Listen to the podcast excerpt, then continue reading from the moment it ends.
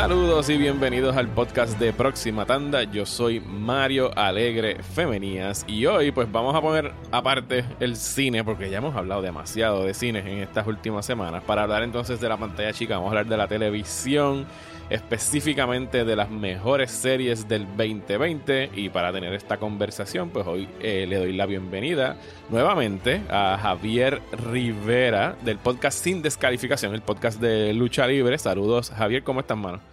Gracias Mario, gracias por la invitación aquí en Próxima Tanda. Siempre es un honor, ¿verdad? Yo como, como Patreon, como oyente, también eh, ser partícipe del podcast y hablar un poquito de, porque a mí me, me encanta el cine, al igual que a muchas de las personas que nos escuchan, pero la televisión para mí es como que más mi mundo. Yo más me siento en mi casa y me disfruto una historia que me dure como 8 o 10 semanitas, lo que, para poder desmeruzarla bien.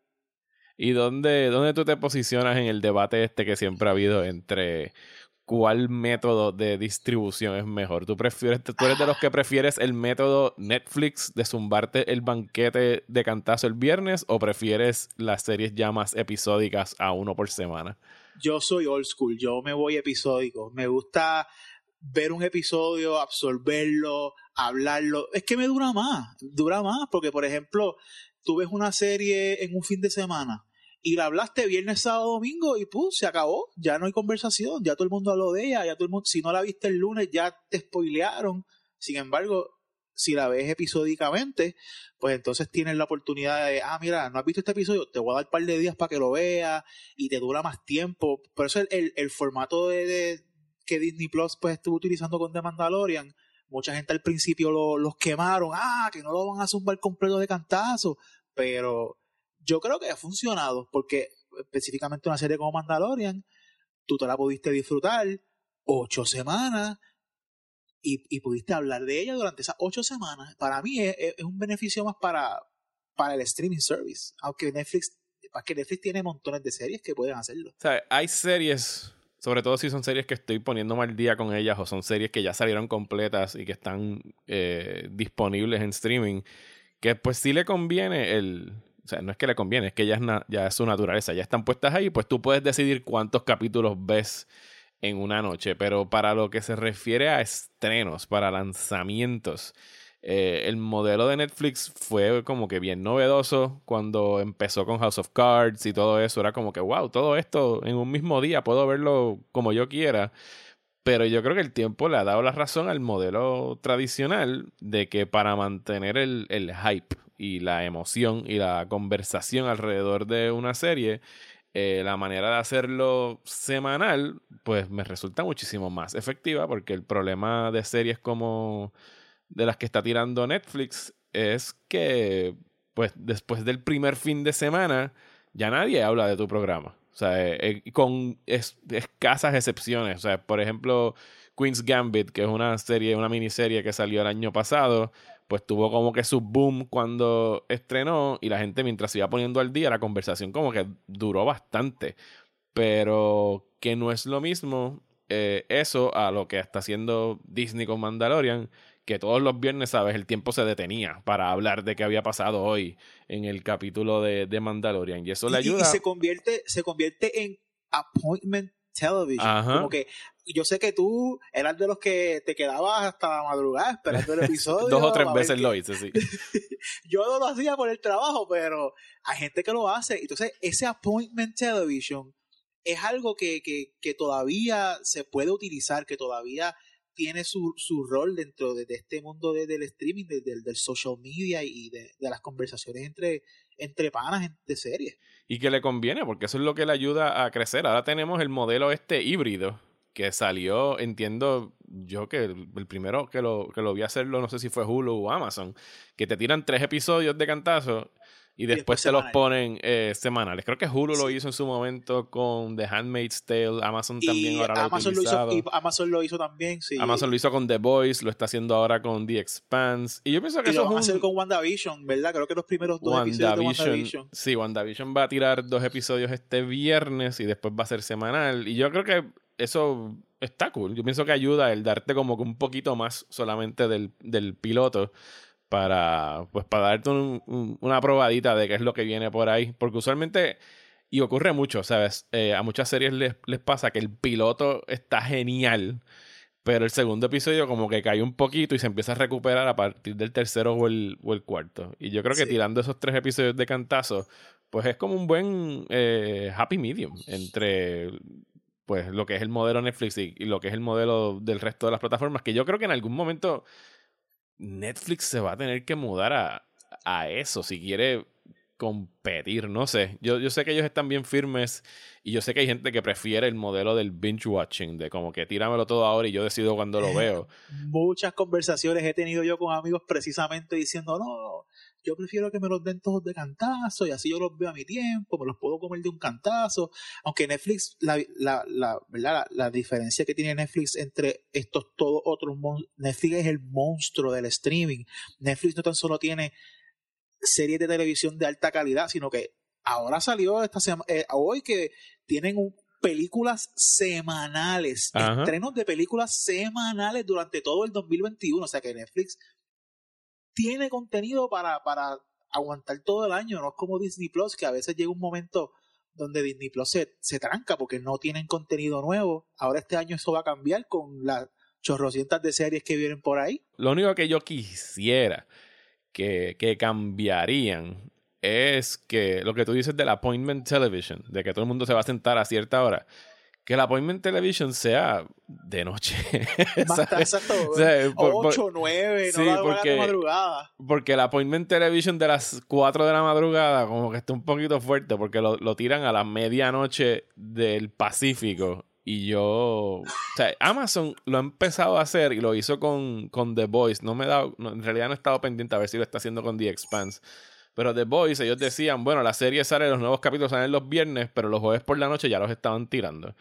Y yo creo que, o sea, yo pienso que es un, un buen compromiso el tú tirarlo a la medianoche de nosotros, zona del, del este, Eastern Time, este, Eastern. y que sean como que a las 8 de la noche del Pacífico y así todo el mundo, ¿sabes? A, a las 12 de la noche todavía, no para todos, pero para algunos es un... O sea, yo usualmente me acuesto a las 2 y 3 de la mañana, así que a la medianoche sí. puedo esperar para ver un episodio. So, y la gente, time. Exacto, y la gente del Pacífico pues la puede ver a las 8 de la noche. Entonces yo creo que eso incluso le ayudaría, le ayudaría más, porque el problema con, con Mandalorian era que si yo me despertaba ese viernes y hacía cualquier cosa que no fuera poner el episodio, o sea, yo ponía un pie en las redes sociales, alguien de seguro ya había choteado el episodio. No, ya el último episodio yo tan, tan pronto me levanté por la mañana, lo que hice fue darme una nada porque ya lo primero que puse, pusieron en Facebook fue la, la foto del, del, lightsaber verde y yo, ah, no puede ser. Sí, no, yo los viernes no, yo de hecho lo, lo haré este viernes, al menos que, que, me lleguen de casualidad los episodios antes para poder verlos y reseñarlos, pero WandaVision yo me levantaré el viernes a ver los episodios y entonces pues podré seguir con, con mi día. eh, pero sí, yo pienso que que la televisión en, en, el 2020, ya para ir entrando en el tema del, del podcast, pues eh, nos ayudó muchísimo en, por la cantidad de tiempo que, tu, que tuvimos y todavía estamos pasando en, en, nuestras casas y que en ningún momento, yo pensé como que en algún momento durante, pues ya vamos casi para el año de esto, como que se iba a cerrar la llave y los estudios se iban a quedar sin series y contenido. Yo creo que eso va a pasar posiblemente ahora, en los, porque algo que, que yo no tengo idea de qué va a pasar en el 2021 en términos de televisión. Vamos a concentrarnos en televisión, olvídate de todo lo demás. Eh, pero en el 2021, o sea, muchísimas series que se supo, suponía que estrenaban o regresaban, eh, le hace Atlanta Season 3, Succession Season 3, la última temporada de Better Call Saul. Yo no tengo idea de en qué etapa de producción se, se quedaron. O sea que no sé cuándo van a regresar. O sea que mientras tengo una noción bastante clara del calendario cinematográfico, el calendario de televisión, para mí es como un misterio ahora mismo, más allá de enero y febrero, que son las cositas que más o menos están entrando por ahí. Y sí, sí creo que hay una diferencia, y lo escuché los otros días en un podcast, entre shows como Succession, que tienen que filmar on location, que tienen que ir a sitios a grabar, y series como Mandalorian, que es un ambiente más controlado, lo pueden grabar todo en un set, están usando esta tecnología increíble para hacer estos paisajes y cosas. Eh, y pues que en realidad no, no puedo ahora mismo anticipar series que, que yo sepa que vayan a salir el 2021.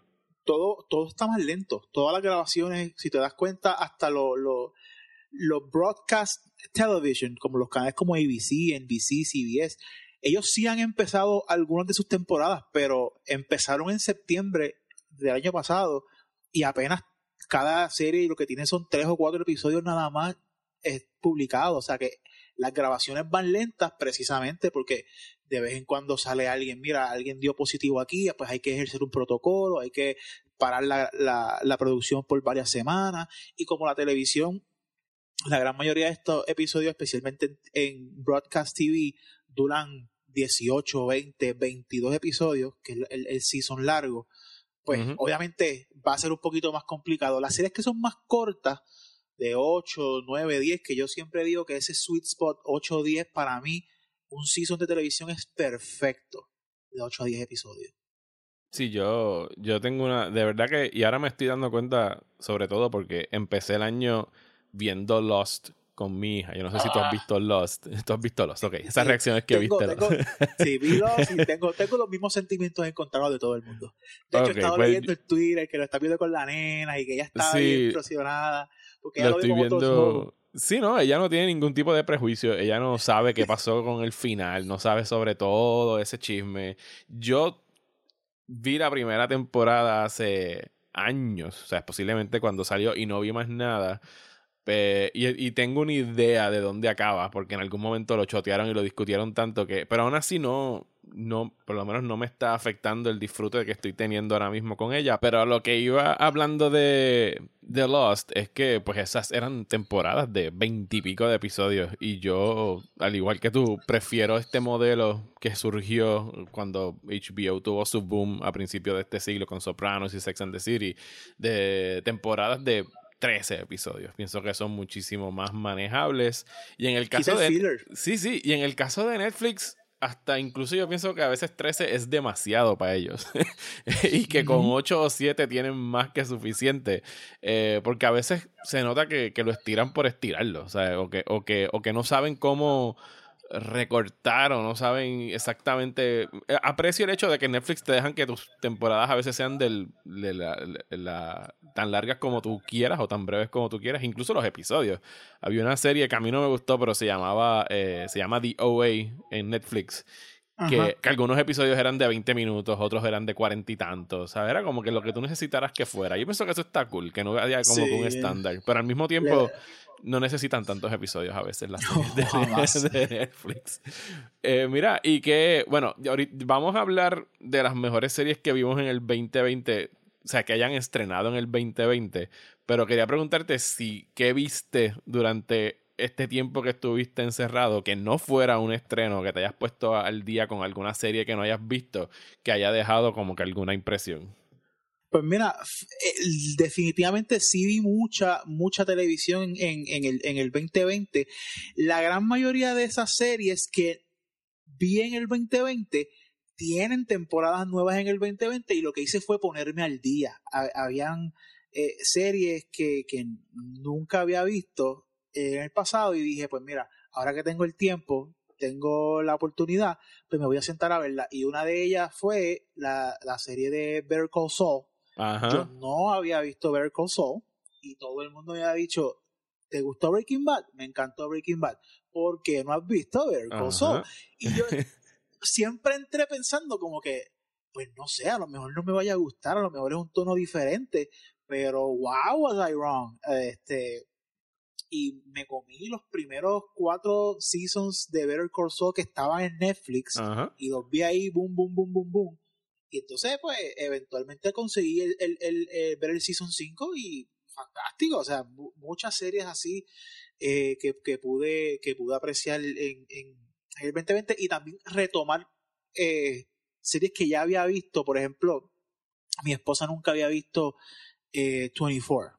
Ajá. Pues yo crecí viendo 24. Y yo también, pues, en DVD. Yo le dije, yo tengo los DVD de 24. y yo los saqué del shelf, le saqué el polvito y le dije, mamá, vamos a ver el primer season de 24, a ver cómo te gusta. Sí, esos primeros dos seasons de 24, los primeros dos específicamente. Después ya yo me quité, no los vi completos, pero los primeros dos eran geniales yo terminé la serie, pero para mí 24 fue una serie que, que revolucionó la forma en que uno ve televisión, porque el, el, el sentido de que es una serie que está ocurriendo en tiempo real y que cada hora del, de, episodio es una hora del día, aunque después tú tienes que suspend your disbelief a lot. Definitivo. Especialmente en los próximos seasons. Pero a ella le encantó la, la, la forma en que la intriga y, la trama se iba, se iba llevando. Así que para mí, pues ver esa, poder ver esas series viejas que yo cre con las que yo crecí con ella, pues nos ayudó más a, unirnos, ¿verdad? En, en, en, esta pandemia también. Sí, no, yo, eh, eh, Better Call Saul también fue, yo me había puesto ya el día con Better Call Saul antes de que llegara este season.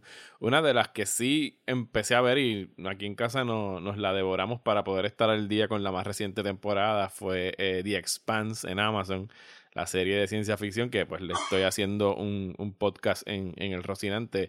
Y hacía tiempo que tenía ganas de una buena serie de ciencia ficción. Yo creo que desde Battlestar Galactica no, no sentía que tenía una, por lo menos en términos, de ciencia ficción espacial. Déjame ser específico, porque ha habido buenos shows de ciencia ficción desde entonces, pero quería algo que fuese sobre exploración del espacio, ese tipo de, de, de, de guerra espacial. O sea, y esta serie definitivamente me, me la dio. Y, otra con la que, que, no vi cuando se estuvo transmitiendo durante el 2019, eh, que aproveché la pandemia y estaba aquí encerrado para verla finalmente, fue Euforia en HBO. Que cuando la estaban dando en su momento, y no, no recuerdo exactamente, la daban después de un show que yo estaba viendo cuando se transmitió y, y nunca me llamó la atención eh, verla. Eh, y yo creo que fue a raíz de los Emmys que ganó la serie que finalmente me senté a verla. No sé si fue antes o después o durante las nominaciones, pero quedé ridículamente impresionado con, con esta serie. Pienso que es de, en términos puramente estéticos, es de los shows mejor tirados y retratados en términos de, de, producción y cinematografía y todo eso, pero también las actuaciones me conmovieron muchísimo. Eh, Espectacular. Zendaya hace un trabajo brutal, y, y, pero es una serie que yo, yo no tengo hijos todavía, yo sé que tú, tú sí. sí. Tú no ves esa serie y tú te pones a pensar como que... Es una historia de horror. o sea, es, es, horrible, o sea, como ellos se tratan, como ellos... Eh, como el mundo a su alrededor se desarrolla, es, es aterrorizante. Sí, y yo sé que aquí, por lo menos aquí en Puerto Rico se vive otro, ¿verdad? No es ese, no es tan dark, ¿verdad? Como a lo mejor uno podría pensar. Fíjate, no, no, te creas, porque mi, esposa, mi esposa es maestra y ella ha dado clases en, en high schools y cosas así, y mientras la veíamos, eh, había momentos que ella decía como que eso pasó en mi escuela algo así pasó en mi escuela y yo me dio como que, pues, pues hay, que, hay que quitarle los teléfonos a los niños y sacarlos de todas las redes sociales y no pueden tener absolutamente ninguna conexión al internet hasta que tengan 23 años. Se acabó. que es completamente irreal. Pero... esa historia de The Rue y de Jules y cómo se va desarrollando, de hecho me encantaron, me encantó el... El episodio extra. el episodio extra de Rue que hicieron y ahora este, este, este mes viene el de, el de Jules, así que Sí, ahora en enero vamos a ver el de Jules. Estoy loco por verlo porque también sí me, me encantó el episodio ese de Navidad que sacaron con Rue. Eh, era casi como una mini película de, de una hora entre ellos dos conversando y estuvo de verdad que, que precioso. Pero bueno, vamos entonces a, vamos a meterle mano al, al conteo este de las mejores series que vimos en el 2020. Yo vi mucho, yo vi mucha, mucha serie nueva y, y, y, con, que, que en el 2020 tuvieron seasons nuevos. Y yo creo que hubo mucho para todos. O sea, hubo hasta para los que eran fanáticos del deporte, pues les salió The Last Dance, la, serie de Michael Jordan. Y yo sé que eso causó mucha revolución, porque era una serie que llevaba muchos años en desarrollo y que había mucha controversia detrás de ella, porque Jordan pues no quería que saliera, excepto hasta que se diera una cierto, un cierto número de circunstancias. Pero yo entiendo que la serie, para los fanáticos del deporte, esa serie en específico fue una serie que le abrió los ojos y, nos hizo recordar mucha nostalgia. A mí me encanta el baloncesto. La, NBA siempre, ¿verdad? La, he visto desde pequeño. Y yo recuerdo eso, ese año, esos, esas dinastías de campeonato de los Chicago Bulls. Y para mí ver de las Dance, pues me hizo sentirme bien, como que revolcarme al, pasado y poder disfrutar de esos momentos de gloria nuevamente. Sí, esa de The Last Dance es una que no he visto. yo, al igual que tú, o sea, yo no soy como que el mayor fanático de los deportes, quien me conoce lo sabe, pero yo sí me viví esa época de, de la dinastía de los Bulls de, de principios de los 90 el, retiro de Michael Jordan, el regreso de Michael Jordan y cuando volvieron, o sea, ganaron tres campeonatos, se fue Jordan, perdieron, regresó Michael Jordan, ganaron tres más o algo más o menos así, yo recuerdo de la cronología de esos años y, esos eran los juegos de baloncesto que yo veía y Las Dance es una de, de esas series con la que tengo que ponerme al día. Eh, yo mencionaría en mi posición, digo, no están en ningún, la única que está en posición número uno es la número uno. Las demás las puedo decir. Yo, tengo, yo, tengo, un top 5. Esa te, te, la di como. Ah, esa fue una extra. Esa fue una ñapita. Fue, yo, ah, tengo, pues. yo tengo dos menciones honoríficas y tengo mi top 5. Por eso te, te, traje eso. Te voy a dar mis menciones honoríficas. Dale, zumba. Y entonces vamos a, vamos a un top per se. Hay una serie eh, que también me encantó que estuvo en HBO Max. Yo creo que HBO Max, este, ¿verdad? Tuvo un, un gran crecimiento en cuestiones de, de, de su biblioteca. Eh, me encanta la biblioteca que tiene cinematográfica y en las series también están haciendo lo propio. No sé si la viste, pero The Flight Attendant a mí me encantó. The Flight Attendant es tremenda serie, sí, eso se ha recomendado a todo el mundo. Eh, es bien buena, me gusta, me gustó el misterio, eh, los twists con la comedia, la actuación de Kaylee Cuoco para mí fue completamente, o sea, mi mente cambia, ya yo no la puedo ver como Penny de, de Big Bang Theory, yo ahora, los matices que ella presenta dentro de, de, la serie, como este personaje eh, alcohólica que, que, que, está confundida, que está tratando de descubrir qué es lo que está pasando dentro de, este revolú de, de Fire Attendant, para mí fue excelente y me llevó en un ride los ocho episodios. Sí, es, es un buen manejo de, del suspenso y el humor oscuro, sobre todo. que a mí me, me, gusta mucho. ¿Qué más tienes en, en mención honorífica? Pues tenía The Fire Attendant. Ah, y, y también y The Last Dance. Y también me gustó eh, que Teen Comedy Never Have I Ever. Ah, de Netflix. Buenísima, súper divertida. Eso fue un buen show. Porque yo, yo entré pensando que era otra cosa. Pensé que era estilo American Pie, estilo, eh, pues quiero perder mi virginidad en high school, pero pero no, hay, hay otras cosas detrás de ella, hay, hay corazón, hay humanidad y, y hay temas familiares que realmente me tocaron. Sí, pues yo en mis menciones honoríficas acá tendría la más reciente temporada de The Crown. Eso aquí en casa es como que nuestra novela. Eso es un novelón, eso es intriga de palacio, eso son cuernos y traiciones y desamores y, los ricos también lloran y, y, es una cosa como que es, un, es medio eh, conflictivo verlo en el sentido de que o sea, por un lado. Sí, sí. gente horrible. Sí, es, gente horrible, pero a veces como que te hacen estos episodios donde te dan pena y tú dices por un segundo es como ay bendito y después como que no, mira que se jodan. O sea, esa gente de verdad que no tienen ni corazón. Así que para abajo la realeza, busquen la guillotina. O sea, no tienen nada, nada que hacer aquí. Es bien contradictorio verla y de, y de, y de tener mucho conflicto interno mientras la estamos viendo. Así que quería mencionar esa. Y tengo que decir que para alguien que no fue el mayor fanático de Mandalorian Season 1. Eh, este Season 2, pues me gustó mucho más que, que el definitivamente, anterior. Definitivamente un upgrade. De hecho, Mando está dentro de mi top porque pues, yo soy bien fanático de Star Wars y para mí Mandalorian fue una de las cosas que redescubrió, o sea, eh, levantó la flama del cariño por Star Wars que, que yo tenía a lo mejor un poquito, pues, flamed out, porque, pues, la, eh, no me estaban dando lo que a lo mejor yo estaba buscando en el cine, pero tan pronto sale Season 1 de Mandalorian, se fue desarrollando, ese cariño fue eh, elevándose nuevamente y con el Season 2, pues, nos dieron de todo, nos dieron acción, nos dieron su mucho fanservice, específicamente uh -huh. ese último episodio. Así que para mí, pues Mando está dentro de, dentro de mi, de mi top 5. Ok, pues dale, vamos a arrancar entonces con con el top 5, ¿cuál tendrías en tu posición número 5? Ok, dentro de mi posición número 5,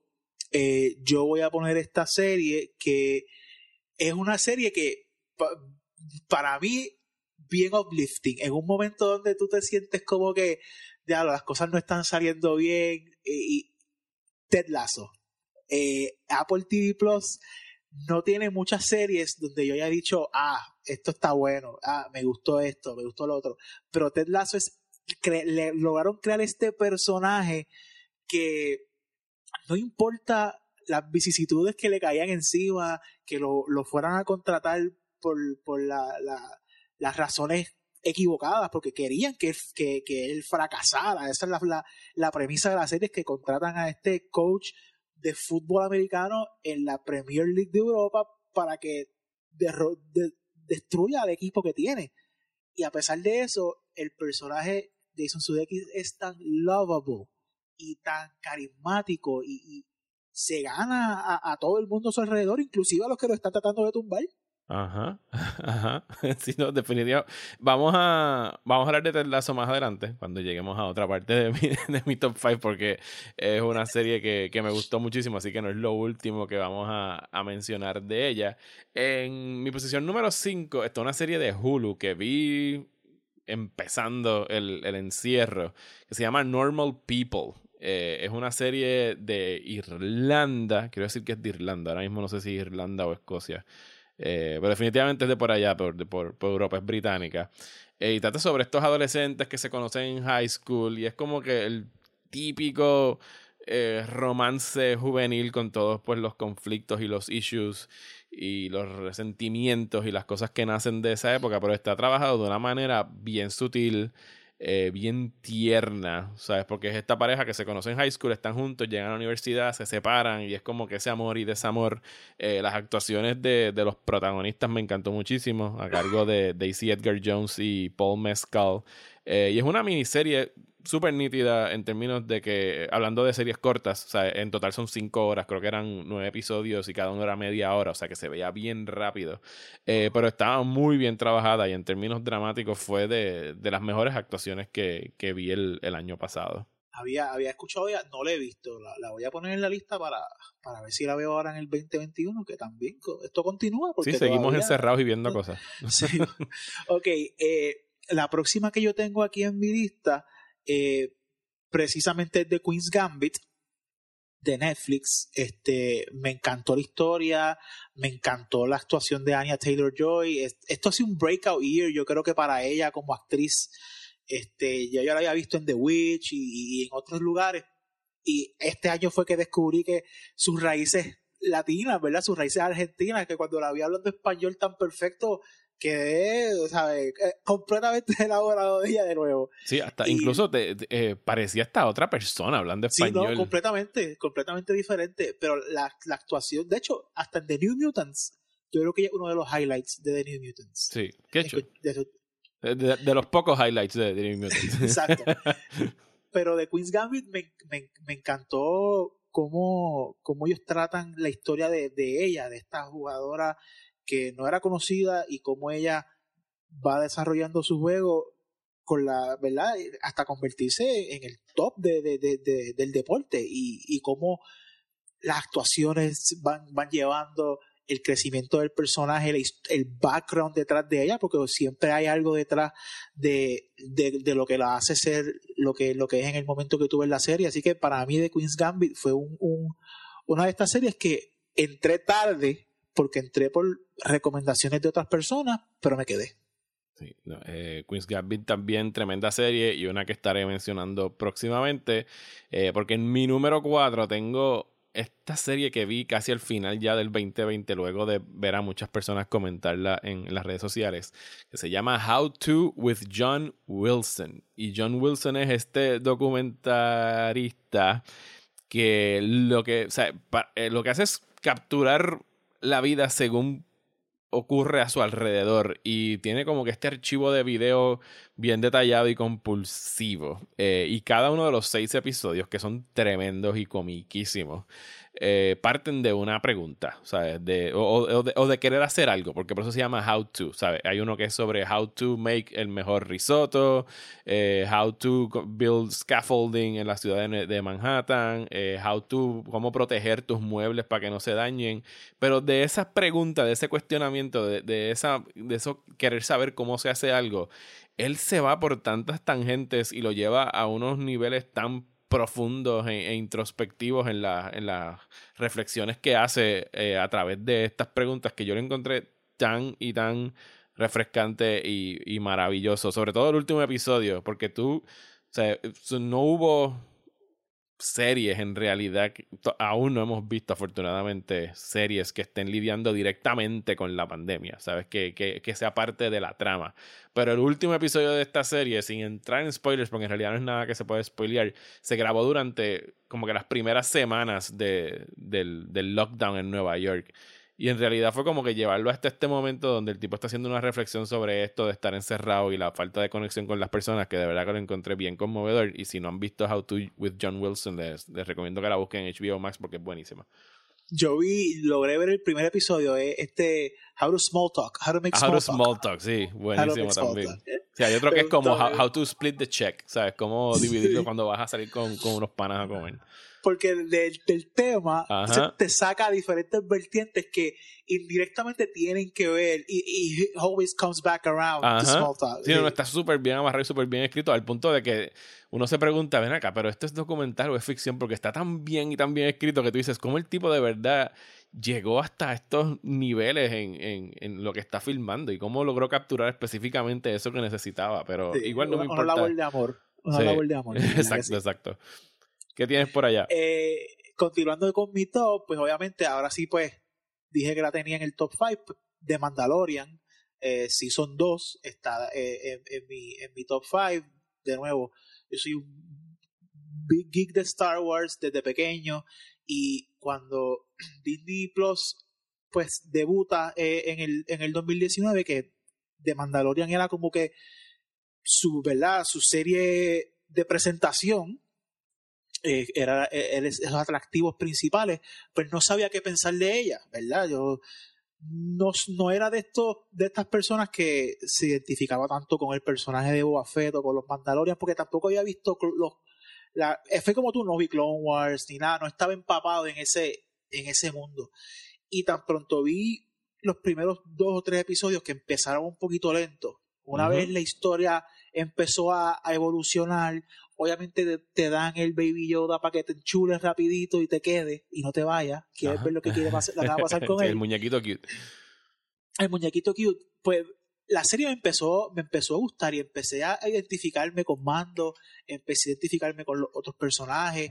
Y, y sí, la serie padece a veces de estancarse en la historia, en el, en el, en el overall arch de la historia. Pero esos episodios eh, individuales que son estilo western, que tienen como que, como si fuera un videojuego. Ah, esta es mi misión, vamos a, vamos a lograrla para terminar esta parte y, poder seguir para lo próximo. Ahora, Season 2 para mí fue un gran improvement sobre el Season 1 en cuestiones de que si tuvieron esos episodios que tú pudiste pensar, la historia se trancó, pero avanzaron más, o sea, retomaron rápido siempre en el episodio había algo que te llevaba al próximo y que te llevaba al próximo. Y ese, ese build-up y ese crescendo que culmina en el, en el season final y donde vemos finalmente esa, esa explosión de, de dos seasons de historia, donde termina, obviamente, pues Mando entregándole a Grogu a Luke Skywalker para que lo entrene allá, a ver qué es lo que va a pasar con ellos allá. Pues a mí me, me, me llevó, me llevó en ese viaje y lo he comprado. Yes. Eh, sí, Mandalorian, otra que definitivamente me, me, disfruté más de lo que pensaba. Eh, en mi número 3 tengo la quinta temporada de Better Call Saul, eh, que para mí estuvo estupenda y, y, posiblemente la mejor de la serie hasta ahora. La próxima va a ser la última y yo me estoy rompiendo la cabeza tratando de de imaginar cómo van a resolver esto. Porque, pues sabemos que Better Call Saul es una precuela de, de, Breaking Bad. Y sabemos dónde acaba el personaje de, de Saul. Eh, o por lo menos creemos que sabemos dónde acaba en términos de, de lo, de lo que acontece en esa serie de Breaking Bad. Porque lo fascinante para mí de, de la estructura de Better Call Saul es que cada son season. Esos primeros 10 minutos. Sí, son los primeros 10 minutos de cada season en blanco y negro donde te enseñan a, a Saul Goodman después de Breaking Bad. O sea, a dónde es que él tuvo que huir y esconderse. Eh, y entonces en Breaking Bad no tenemos mención alguna de Kim Drexler. O sea que no sabemos qué, sucede con Kim. Y esta última temporada, o sea, yo, entre otros panas que hemos estado viendo la serie, es pura especulación de qué ocurre con Kim, porque las opciones son o muere, o desaparece, o, o está viva. Y en el, Porque she's getting deep. Ya, en el season 5 ella está ya metiéndose dentro del mundo de, de, de Soul. O sea, que tu número 3, podemos continuar la conversación porque tu número 3 es mi número 2. Better Call Saul Season 5 esta es mi, es mi próxima, era mi próxima eh, serie, porque para mí el Season 5 fue un, un, boom en cuestiones de, de, ver cómo Saul Goodman ahora sí estamos viendo a, a Saul desarrollándose. Ya no es el Jimmy McGill eh, tímido, el doer, que quería hacer el bien. Ahora pues él ya está metido dentro de ese mundo. Yo tengo una teoría de que el final de Better Call Saul va a ser el encuentro inicial entre Saul Goodman y Walter White. Yo creo que ahí va a terminar la serie en cuestiones de, la historia eh, cronológica. Pero sí vamos a ver, va, a terminar en el futuro, con, eso, con esos 10 minutitos en blanco y negro, porque ¿qué va a hacer ahora? Porque Saul Goodman lo último que hizo en esos 10 minutos es que alguien lo reconoció, él, o él iba cree, a escapar. O él cree que lo reconocieron, o sea, él está huyendo. Ajá. Él, él, y de repente iba a escapar y, y dijo, no, yo lo voy a resolver. Ajá. ¿Cómo lo va a resolver? Y eso es lo que me intriga. Sí, no, no, no. El... Yo pienso que sí, que es posible, muy probable que Walter White haga, aunque sea un cambio en, en este hay que darle, Hay que darle a Ryan Cranston a los fans. pero, pero sí estoy de acuerdo contigo en que yo pienso que la serie va a acabar en blanco y negro. Por lo menos ese último episodio, o incluso últimos dos episodios. Yo creo que salió y no me acuerdo ahora los detalles, pero yo creo que usualmente los seasons de Better Call Saul son 10 episodios. 10. Y creo que este season iba a ser más largo, iban a darle dos episodios extra o algo por el estilo. O sea que yo pienso que esos dos episodios adicionales van a ser específicamente para eso. ¿verdad? Porque uno quiere, como que yo quiero un, redemption para, para el Saul Goodman, pero yo no sé si se lo merece todavía. Fíjate, yo pienso que se lo merece, se lo merece, mano, porque para mí Saul Goodman, eh, contrario a Breaking Bad, que nunca debió ser visto que Walter White era como que el antihéroe, porque en realidad Walter White es una serie sobre el villano, ¿sabes? Es lo mismo, o sea, Walter White nace de Tony Soprano, de, de, de John Hamm en Mad Men, nace de estas series que surgieron en la década pasada, de estar viendo como que al villano o al, o al antihéroe, si quisieran decirlo así, protagonizando su propia serie. Eh, pero Walter White fue en todo momento un monstruo, ¿sabes? Incluso al final cuando él se lo, se lo confiesa a la esposa cuando le dice yo era siempre eh, este tipo. Lo que pasa es que no lo sabía. Versus que Jimmy McGill, pues sí. Es una víctima de las circunstancias. y es un y trata de ser como que buscar los loopholes en las leyes y, y, No, está como que siempre firmemente del lado de la ley, pero nunca llega a los niveles de Walter White que, que hayamos visto hasta ahora.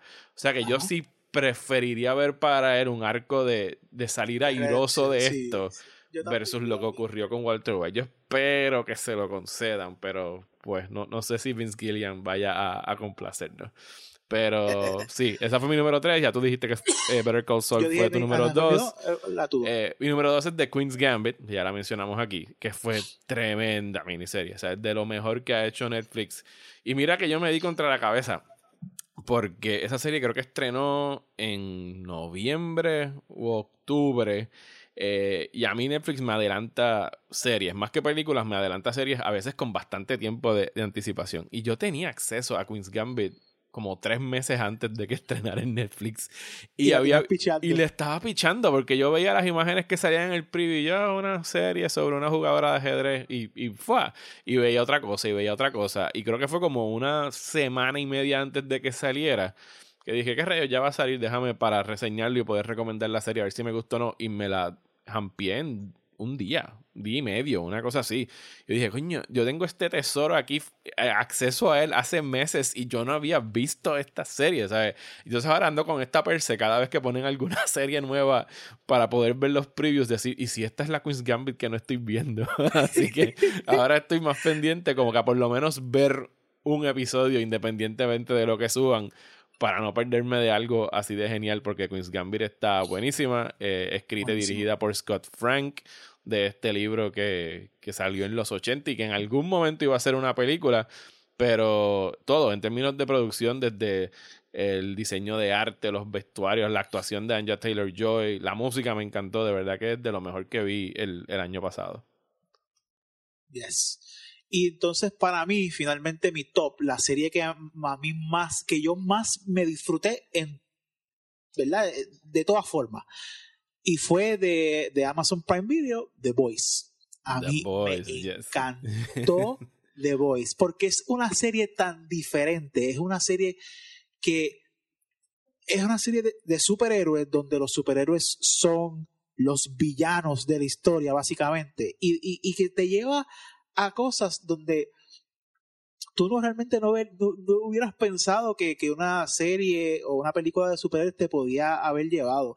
Yo creo que es súper inteligente, está bien, bien hecha, eh, escrita eh, meticulosamente eh, en cuestiones de cómo va el arco de, de, de, la, de la serie para mí fue desde principio a fin ese misterio de quién era esa, esa figura explota cabeza y que al final tú descubres quién es, como que los payoffs que te dan en, The Voice son fantásticos, los personajes, el, personaje de Stormfront en este Season 2 para mí fue fascinante, tan superhéroe nazi que tiene esos sentimientos eh, de, de dominancia todavía y que quiere ahora hacerlo eh, en el mundo actual y obviamente Homelander como este eh, Superman eh, conflictivo, malísimo en, cuestiones, pero también tú entiendes por qué él es así, porque desde su crianza lo criaron para hacer este monstruo. Y, y, entonces tienes al grupo de The Boys, que pues son el, el, grupito que, que, está tratando de, de, destruir y de parar a esta, esta ganga de superhéroes, para mí, una de las mejores series del año, la más que me disfruté, by far. Sí, no, The Voice es buenísima. Eh, para mí está muy por encima de, si no, todas, la gran mayoría de las series de superhéroes que ha tirado Marvel y DC eh, hasta ahora.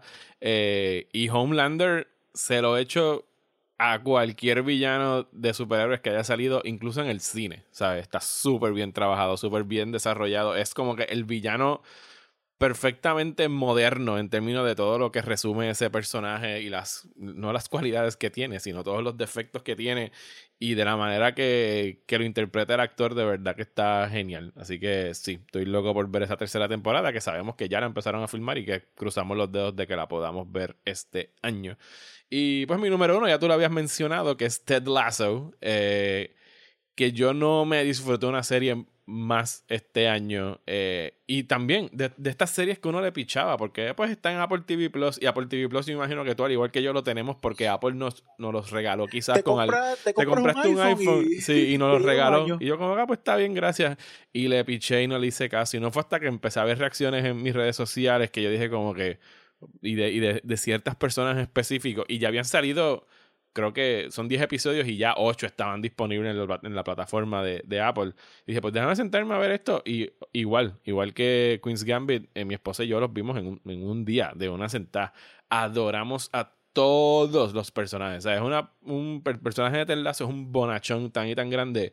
Y el hecho de que no sea ingenuo. Usualmente una persona buena en televisión, en cine, es como un Forrest Gump, ¿sabes? Como que, ay, bendito, es que eres tan inocente y tan ingenuo. No, mano, este Lazo tiene razones de más para de verdad ser un tipo como que bien cínico y bien apestado y él no se deja vencer por, por esos sentimientos y en todo momento está tratando de hacer las cosas bien y ver el lado bueno y el lado amable y de que como que ese sentimiento de él se transmita a las demás personas a su alrededor y lo que hace alrededor de él con este equipo de fútbol que empieza como un grupo bien dividido y acaban súper unidos, ¿sabes? Es, perfecto, ¿sabes? De verdad que es maravilloso. y, y, al final donde de verdad él, él, está pasando por un divorcio también y, y, puede identificar las razones por las que entonces su jefa hizo lo que hizo con él, porque él entiende cómo uno internamente siente y padece de este tipo de separaciones y no lo utiliza para hacerle daño, lo utiliza para perdonarla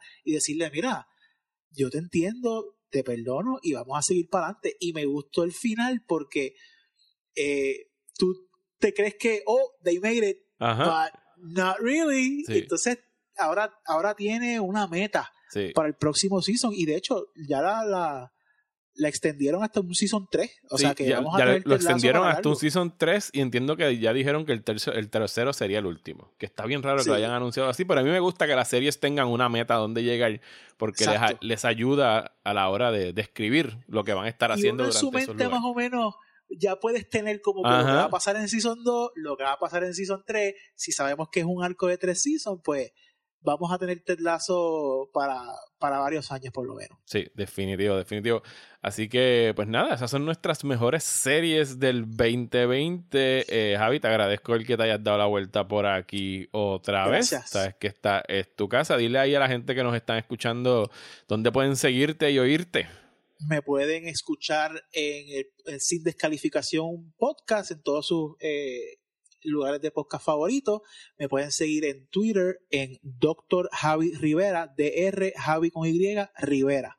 Ahí estoy, a la orden siempre. Y los que se suscriban al Patreon de Próxima Tanda, siempre estoy por ahí en los trivia, que pues, siempre se dan buenos. Así que aprovechen y, es, una, es una experiencia bien chévere. Uno va conociendo gente y y disfrutando un ratito en la casa. Bueno, sí, pues gracias Javi de verdad por ese blog que no te pedí, pero muchas gracias por el no pagado. Eh, y a ustedes gracias por escucharnos, ya saben, eh, seguimos aquí en próxima tanda y vienen para de, inventos nuevos este año en términos de podcast. Ya creo que se enteraron de que el podcast con Juanma Fernández París se va a llamar Criticones. Viene otro que vamos a estar, que voy a continuar haciendo con Ezequiel una vez concluya The Expanse y el Rocinante. Así que, pues como siempre, gracias por su apoyo y quedo a sus órdenes. Y hasta el próximo episodio de Próxima Tanda.